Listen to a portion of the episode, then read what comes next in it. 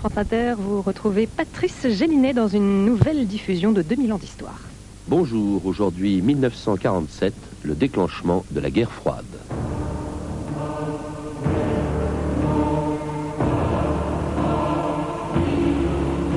De Stettin sur la Baltique à Trieste sur l'Adriatique, un rideau de fer est tombé sur le continent.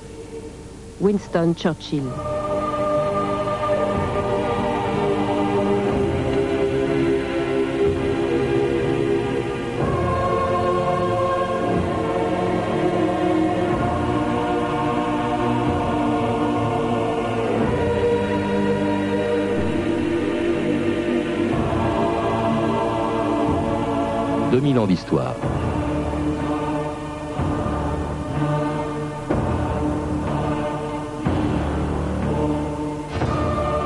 Parce qu'elle n'a jamais dégénéré en affrontement direct entre les deux grandes puissances de l'après-guerre, un journaliste américain l'avait appelée la guerre froide.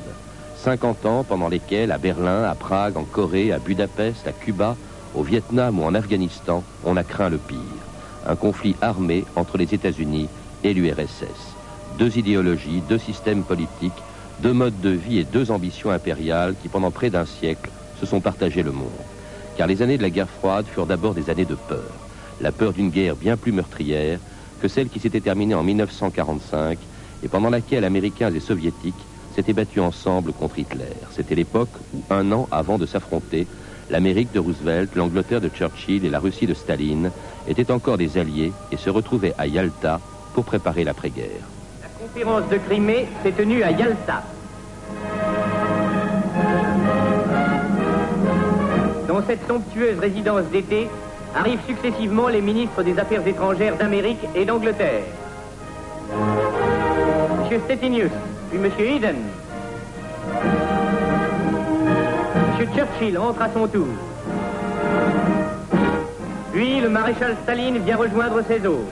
Et voici rassemblés les hommes qui vont affirmer à nouveau leur volonté d'en finir avec l'Allemagne et préparer leur attitude commune sur les problèmes que posera l'après-guerre. Les photographes et les opérateurs sont prêts et les trois sourient devant l'objectif. Georges-Henri Soutou, vous êtes historien, auteur d'un livre sur la guerre froide. Alors cette photo réunissant Staline, Churchill et Roosevelt à Yalta, elle est dans tous les livres d'histoire. À l'époque, euh, les trois hommes étaient encore des alliés. Or, quelques mois plus tard, à peine, voilà qu'ils vont se déchirer, que va commencer la guerre froide. C'est vraiment un renversement de situation extrêmement rapide et presque imprévu. Oui, probablement parce que les arrière-pensées euh, quant à l'après-guerre étaient différentes fondamentalement.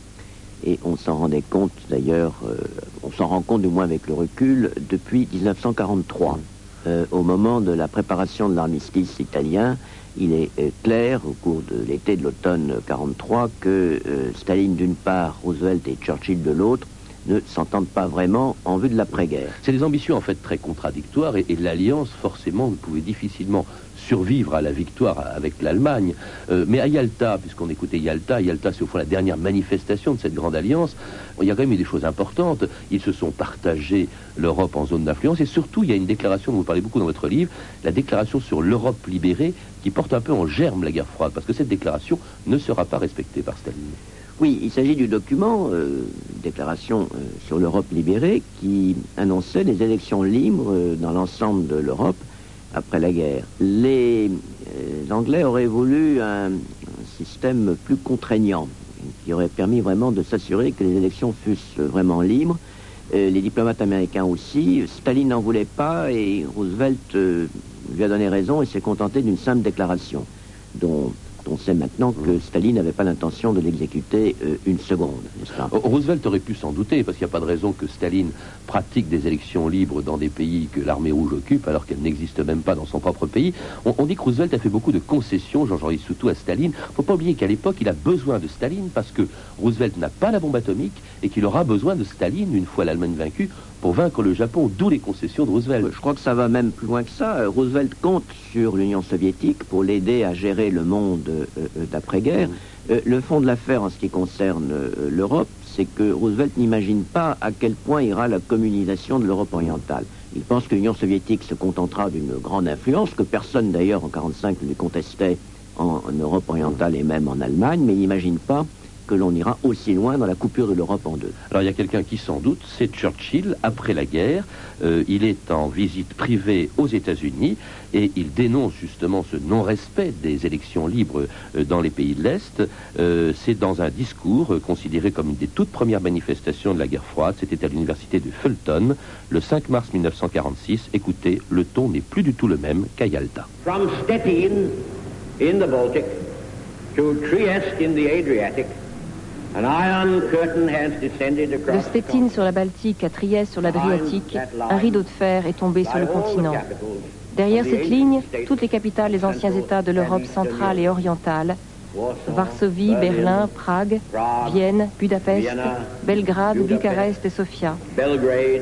Ces villes célèbres et les populations alentours sont dans ce que je dois appeler la sphère d'influence soviétique. I must call the Soviet sphere. Et donc Churchill à Fulton aux États-Unis le 5 mars 46, et là un ton, alors là, qui a scandalisé. Un an avant, euh, Churchill était à côté de Staline à Yalta, et voilà que maintenant, il dénonce au fond l'action de l'occupation soviétique en Europe de l'Est.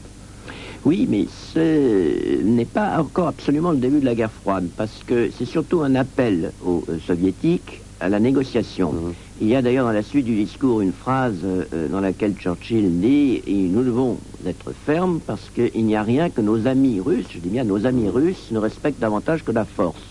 Donc c'est un appel au ressaisissement des Occidentaux. Il y a une grande négociation plutôt que vraiment l'ouverture euh, de la guerre froide proprement dit. Il y a quand même un mot du vocabulaire de la guerre froide innové, euh, inventé par Churchill, c'est rideau de fer. Hein. Ça c'est vraiment effectivement pas très aimable pour, Staline euh, et pour les, soviétiques et on comprend les réactions émues de la presse au lendemain de ce discours de Fulton, la revue de presse Stéphanie Lenka.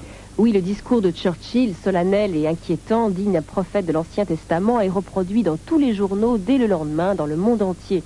Depuis Stettin jusqu'à Trieste, un rideau de fer est tombé sur le continent, titre le journal de droite La Nation à Paris, qui reprend cette autre phrase de Churchill, la cinquième colonne communiste, les partis communistes constituent un défi et un péril toujours grandissant pour la civilisation. Et le discours choque. La bombe Churchill explose à Fulton, titre L'Aube, un journal chrétien-démocrate de l'époque. Les Américains apprécient aussi modérément l'appel de Churchill à une plus grande coopération anglo-américaine qui exclurait les Nations Unies et l'Union soviétique. Aux États-Unis, remarque Le Monde, on estime que M. Churchill a été un peu fort. Dans les milieux parlementaires de Washington, écrit aussi le journal Jour Express, le discours de Churchill, qui propose une fraternité anglo-américaine, est jugé belliqueux. Un sénateur démocrate aurait d'ailleurs déclaré La formation d'une alliance militaire conduit inévitablement à la guerre. Nous devons au contraire nous hâter de mettre fin à la mésentente avec l'URSS et conclure un accord signifiant que nous désirons sincèrement la paix. En Angleterre non plus on apprécie guère le discours franc-tireur de Churchill qui n'avait même pas averti le gouvernement de Londres. Le journal The Times, par exemple, lui reproche d'avoir, je cite, tracé des lignes de démarcation trop nettes entre, d'une part, la démocratie occidentale et d'autre part, le régime communiste. À la Chambre des communes, d'ailleurs, dès le surlendemain du discours de Fulton, 40 députés travaillistes déposent une motion de protestation.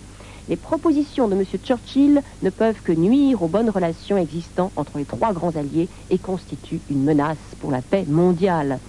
Alors bien sûr, les protestations les plus vives viennent des communistes, clairement attaqués par Churchill. De telles insultes adressées à l'Union soviétique, écrit l'Humanité, on en avait entendu seulement avant la guerre et sous l'occupation hitlérienne discours de division qui est un péril pour la paix et la démocratie. Churchill propose ni plus ni moins la division du monde en deux blocs. Il part en guerre contre les partis communistes de tous les pays qu'il accuse d'être à la solde de Moscou. Et là, bien sûr, l'organe du PCF se sent visé et pour se défendre évoque la résistance.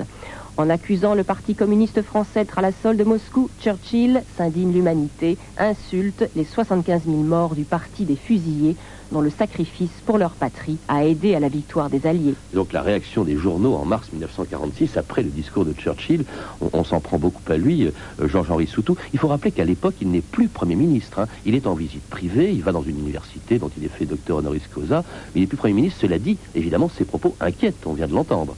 le discours de Churchill a été soumis à l'avance euh, au gouvernement américain.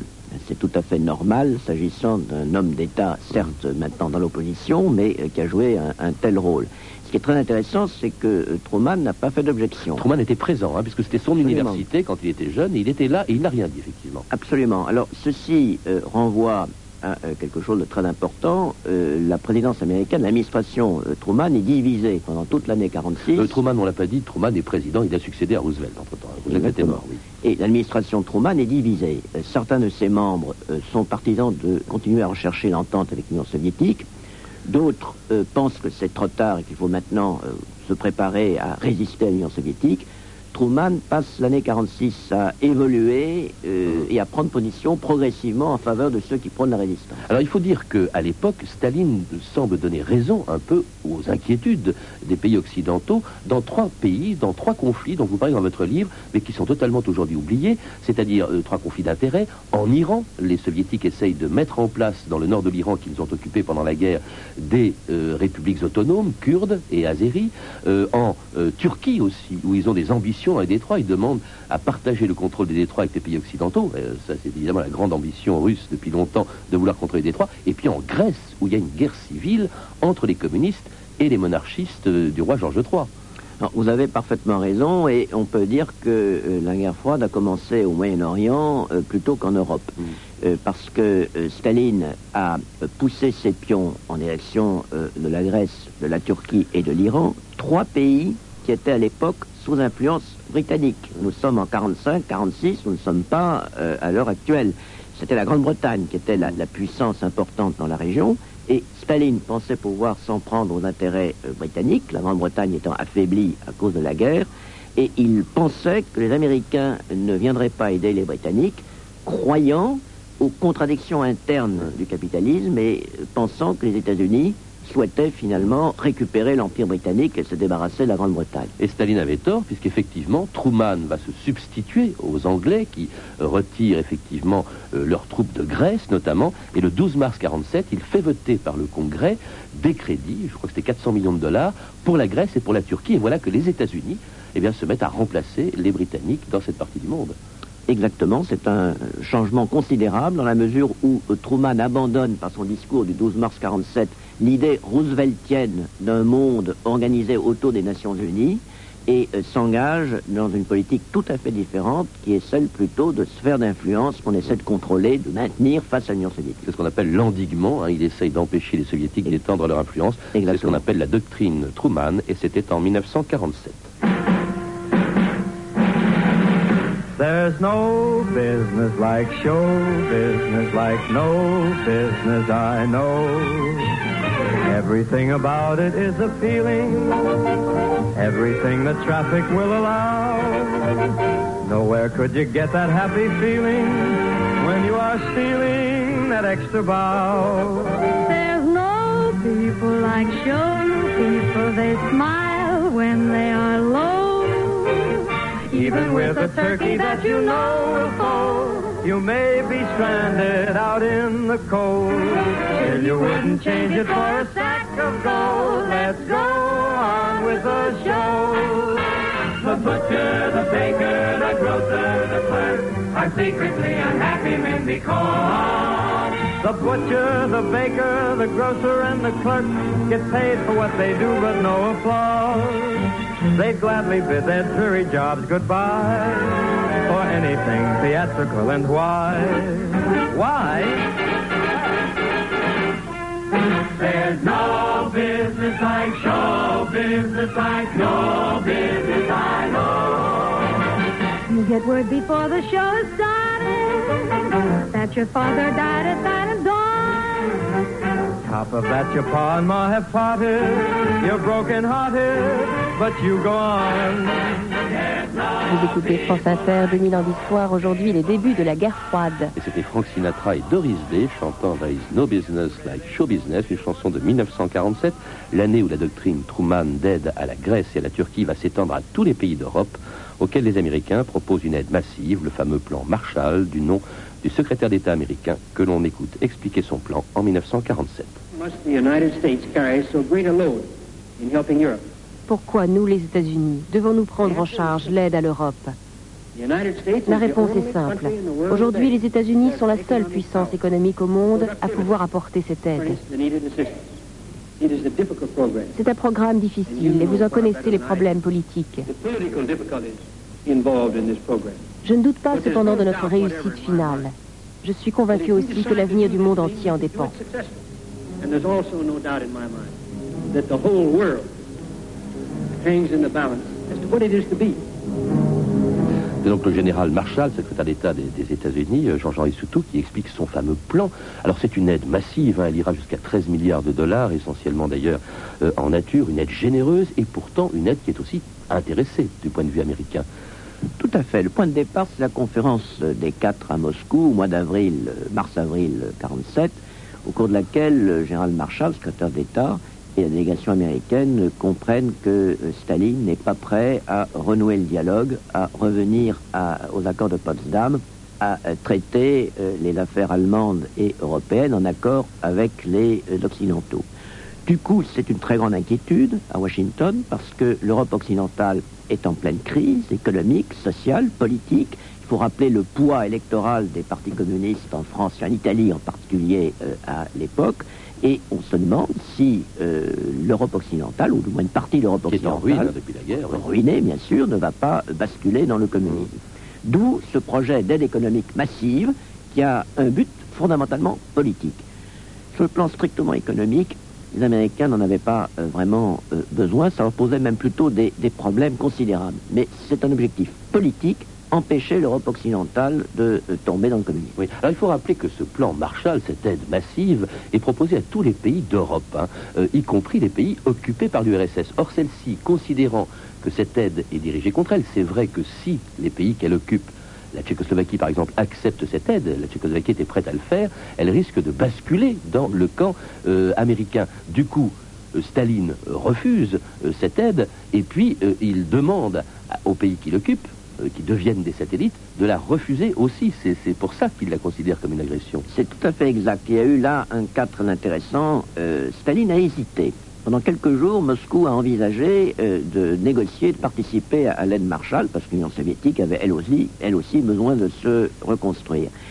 Et Staline a cru comprendre, à la suite de renseignements des services secrets mal interprétés, que pour les Américains, l'objectif du plan Marshall était offensif, c'est-à-dire chasser l'Union soviétique de euh, l'Europe orientale.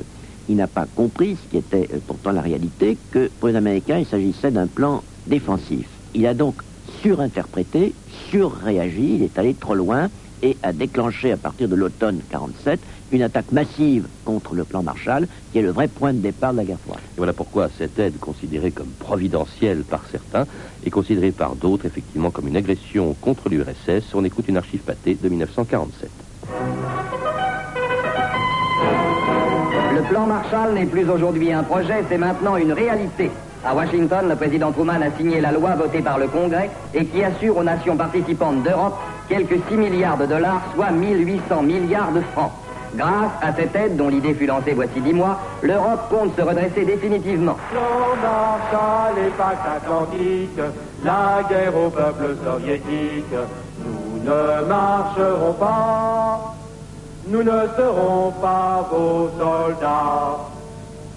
Les ricains en Amérique et la France en République, les ricains en Amérique et la France en République. Coca-Cola et whisky, non, mais que les Alors, C'est une chanson du Parti communiste français à la fin des, des- des années 40. On voit que le plan Marshall n'a pas seulement divisé l'Europe en deux, entre les pays qui l'acceptaient et les autres qui, sur ordre de Staline, le refusaient, mais même dans les pays européens, il y a une coupure qui se fait entre les partis communistes d'un côté et les autres. Absolument, c'est une euh, lutte politique gigantesque, en particulier en France et en Italie, mais dans l'ensemble de l'Europe. Au minimum, il s'agit à partir de novembre 47 pour les partis communistes français et italiens en particulier. Qui se séparent. hein. Il faut rappeler qu'ils passent dans l'opposition et c'était dans les gouvernements italiens, français et même belges et ils quittent ces gouvernements pour ce qui concerne la France Oui. pendant plus de 30 ans, jusqu'en 1981. Oui, ils ont été euh, renvoyés au, du, chassés du gouvernement au printemps euh, En mai, 47, en mai, à la suite de euh, problèmes politiques internes. Mais à partir de euh, l'automne, les euh, partis communistes français et italiens lancent une attaque massive euh, contre le plan Marshall. Le but minimum est d'empêcher la mise en place du plan Marshall. Ensuite, si possible, dégoûter les Américains et les amener à euh, se désintéresser de l'Europe. Et évidemment, si euh, la campagne euh, aboutit à un très grand succès, peut-être revenir au pouvoir. Les partis communistes qui vont soutenir ensuite un immense mouvement de grève fin 47, euh, très dur. Alors donc euh, l'opinion se divise en France, en Italie, et puis l'Europe se divise en deux, puisqu'effectivement on va voir les soviétiques confirmer euh, leur présence, leur domination sur l'Europe orientale, où ils installent des régimes satellites comparables au régime soviétique. C'est le cas à Prague en 1948. Et puis alors dans ce premier conflit vraiment très dur de la guerre froide, qui a été le blocus de Berlin en juin 49, Jean-Marie Soutou. Oui, alors en ce qui concerne le euh, coup de Prague euh, euh, de euh, 1948, de février 48, il est très important parce qu'il a fait échouer l'espoir qu'avaient encore beaucoup d'Européens et d'Américains aussi, que l'on parviendrait malgré tout à maintenir en Europe centrale des régimes politiques, je dirais en gros libéraux, comme l'était la Tchécoslovaquie en gros avant 48, proches sur le plan international de Moscou, mais pas communisés à fond, comme le fut la Tchécoslovaquie après le coup de Prague. Le blocus de Berlin, euh, à partir de juin euh, 48, Il faut rappeler le statut de Berlin. Berlin est occupé par les trois puissances ex-alliées euh, pendant la guerre, euh, États-Unis, France, Grande-Bretagne et URSS. Mais Berlin, la ville, se trouve au cœur de la zone d'occupation soviétique en Allemagne, euh, comme l'Allemagne de l'Est, et il est facile de couper Berlin de l'extérieur. C'est ce qu'on appelait le blocus, donc qui commence en juin 48, qui a totalement isolé les forces d'occupation occidentales pendant 11 mois, jusqu'en mai 49. L'enjeu du blocus de Berlin, ce n'est pas seulement Berlin-Ouest, comme on commence à dire à cette époque, sur les secteurs occidentaux de Berlin, c'est toute la question allemande. Parce que euh, depuis la fin de 47, l'impossibilité de s'entendre avec les soviétiques sur l'application des accords de Potsdam et donc sur le statut de l'Allemagne, le règlement de l'affaire allemande, ont conduit euh, les trois occidentaux, américains, britanniques et français, à préparer à partir du début de l'année 48 euh, ce qui sera en 49 la République fédérale d'Allemagne, c'est-à-dire une fusion des zones occidentales, puisqu'on n'arrivait pas à se- s'entendre avec euh, euh, Moscou. Staline a très bien compris que ce projet d'Allemagne fédérale risquait de faire échouer son propre projet allemand, qui consistait à contrôler un jour l'ensemble de l'Allemagne, d'où le blocus de Berlin pour faire capoter le projet occidental. Effectivement, on isole totalement les zones occidentales de, l'extérieur. Les Américains vont surmonter cela euh, par un pont aérien étonnant et en mai 1949, donc ce blocus se termine après 11 mois.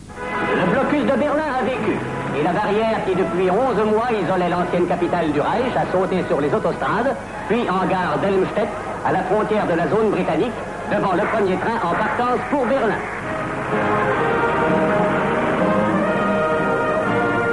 Des milliers de personnes ont manifesté dans la rue leur joie à l'annonce officielle de la fin du blocus, qui marque pour la population berlinoise le début d'une existence moins précaire. Et pour la première fois à cette occasion, on n'avait pas voisé aux couleurs noires, rouge et or, emblème de la Nouvelle-Allemagne. Le problème de Berlin, véritable plaie européenne, est en passe d'être résolu. La paix en sortira fortifiée. Alors la paix, certes, mais la guerre froide commence en fait à ce moment-là vraiment, elle est vraiment déclenchée. Elle va durer jusqu'en 1989-1990, pendant un demi-siècle, prendre une ampleur euh, considérable avec la bombe atomique, qui rend d'ailleurs la guerre impossible, l'affrontement direct impossible, parce qu'il serait suicidaire. hein. En 49, les soviétiques ont à leur tour la bombe atomique, et en fait, ils ne se sont jamais battus directement, toujours par personnes interposées. Oui, je crois que la crise de Berlin, le blocus de Berlin, euh, la crise de Berlin de 48-49, euh, nous donne déjà très tôt euh, la grammaire et la syntaxe de la guerre froide, qui sera une série d'affrontements extrêmement graves, mais dans lesquels, sauf dans les guerres périphériques, guerre de Corée, guerre du Vietnam, des millions de morts malgré tout, mais en Europe, on ne dépassera jamais certaines limites. Euh, Staline n'a pas tiré pendant le blocus de Berlin, il n'a pas tiré sur les avions euh, du pont euh, aérien. Euh, les Américains ont eu recours au pont aérien, ils n'ont pas utilisé la bombe atomique, donc on a conservé certaines limites et on n'a pas voulu rompre complètement autour du problème central de la guerre froide, le problème allemand. Donc on a à la fois la gravité de la guerre froide et en même temps ses limites internes. Merci Georges-Henri Soutou de nous avoir rappelé comment la guerre froide a commencé, la guerre froide dont vous avez écrit l'histoire dans sa totalité jusqu'en 1991, dans un livre que je recommande, La, guerre de 50 ans, l'affrontement Est-Ouest, qui a été publié chez Fayard. Vous avez pu entendre des archives tirées du documentaire Le Grand Jeu, USA-URSS, de Jean Labib, ainsi que des archives pâtées tirées du journal de votre année, datant de 1945, 1947 et 1948, disponibles en cassette aux éditions Montparnasse. Vous pouvez retrouver ces renseignements en contactant le service des relations avec les auditeurs au 0892 68 10 33, 34 centimes d'euros la minute, ou nous contacter sur franceinter.com. C'était 2000 ans d'histoire, la technique Michel Béziquian, Archivina Elsa Boublil et Christelle Rousseau, documentation Anne Weinfeld et Virginie Bloch-Léné, revue de texte Stéphanie Duncan, une réalisation de Anne Kobilac. Une émission de Patrice Gélinet.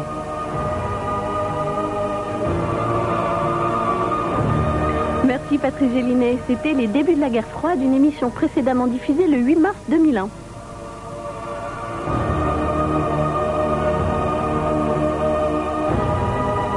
Demain, dans 2000 ans d'histoire, rediffusion de l'émission consacrée à la caricature politique. Mais pour le moment, il est 14h30 sur France Inter. L'heure de retrouver notre chère bonne Chris. Elle me flatte. Bah oui. Dis donc, euh, c'est- qui aujourd'hui dans notre émission Daniel Romaté, bien sûr, la deuxième partie. Parfait. Parce que Elsa travaille avec nous, vous l'entendez toujours. Et demain, c'est son anniversaire. Après-demain. Après-demain. Bon, je croyais que c'était le s'est 14. trompé. Bah oui, c'est après-demain. Ah, c'est après-demain. Ah oui, après-demain. On a plus de temps pour se préparer, c'est mieux.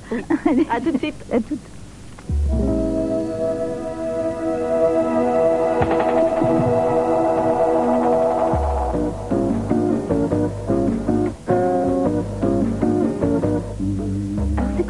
Votre chambre à coucher Elle ouvre à l'est. Ça veut dire Eh bien, elle est au soleil levant.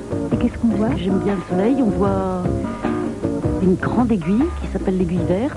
On voit des arbres qui sont sans intérêt, mais ce sont des arbres, ils ont de jolies feuilles. Et on voit un peu de ciel. Voilà. Qu'est-ce qui vous manque dans la vie? Un homme. Et qu'est-ce qui vous rassure? Qu'est-ce qui me rassure Je n'avez pas peur Chaque matin, je me lève et je me dis chouette, une journée de plus.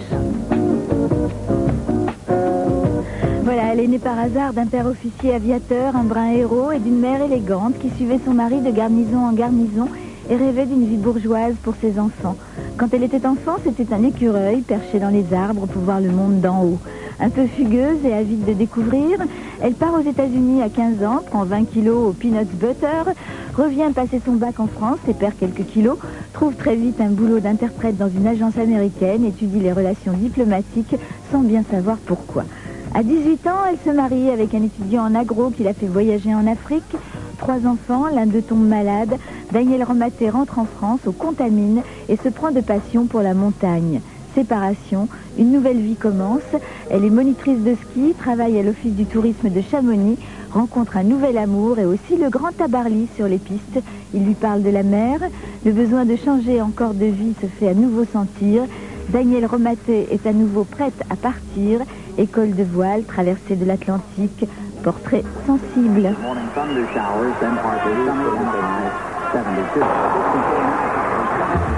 72. Sergent Garcia, partenariat France Inter.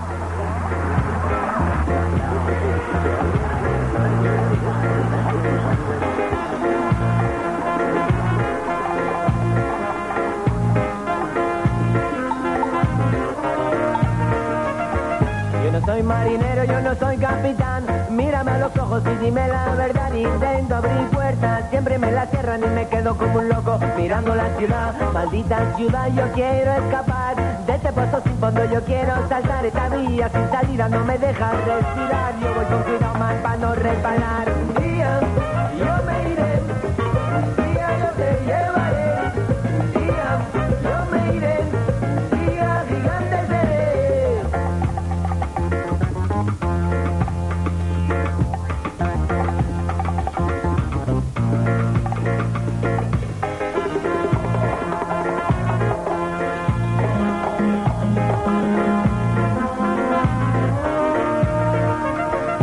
Soy gigante, soy un hombre legal. Tú me das la fuerza para poder luchar contigo. Me voy mi nena, doy el salto mortal. Voy a donde tú quieras, es la vuelta final. Será la vida un día, sueño y no pesadilla. Animas mi existencia con tu linda alegría. La vida sigue siendo cotidiana, guerrilla. La sombra siempre me persigue, vaya donde vaya. Un día yo me iré,